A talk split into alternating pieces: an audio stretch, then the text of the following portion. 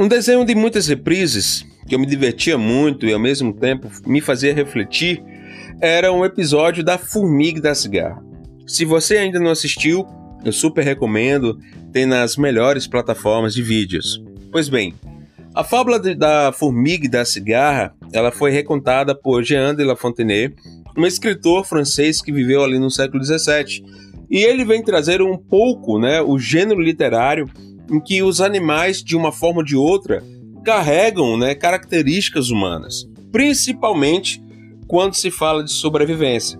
E essa fábula, que se tornou um, um desenho muito famoso e muito reprisado, é, traz um período de verão onde tinha uma formiga que trabalhava incansavelmente junto com suas amigas, enquanto tinha a cigarra, com sua arte andava cantando sem parar.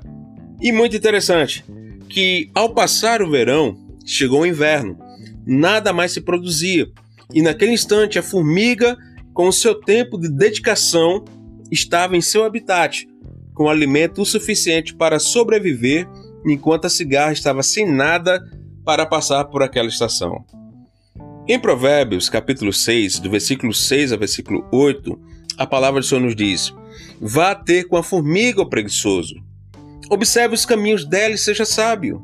Não tendo ela chefe, nem oficial, nem comandante, no verão prepara a comida, no tempo da colheita ajunta o seu mantimento.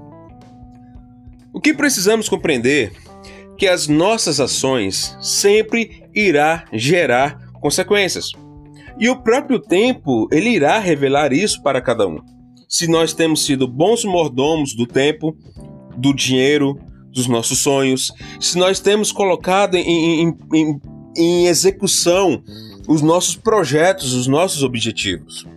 Agora, pense em algo que você gostaria muito de fazer ou até mesmo de ter. Pois bem, isso só não irá ocorrer caso você não faça a sua parte. E eu quero lhe aconselhar aqui nesse exato momento: prepare-se, planeje-se, tenha ações concretas e convictas de uma pessoa que, independente das estações da vida, você estará preparado e preparada.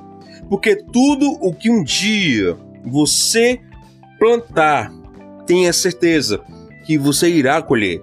Pode ser coisas boas ou coisas ruins, mas você irá colher. Nós não precisamos passar por necessidades.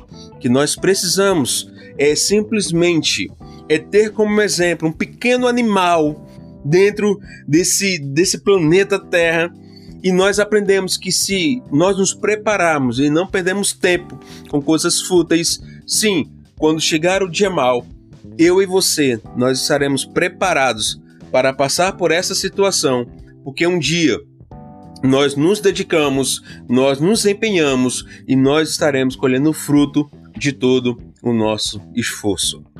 Finalizo aqui o Proverbiando do Dia com Alex Araújo.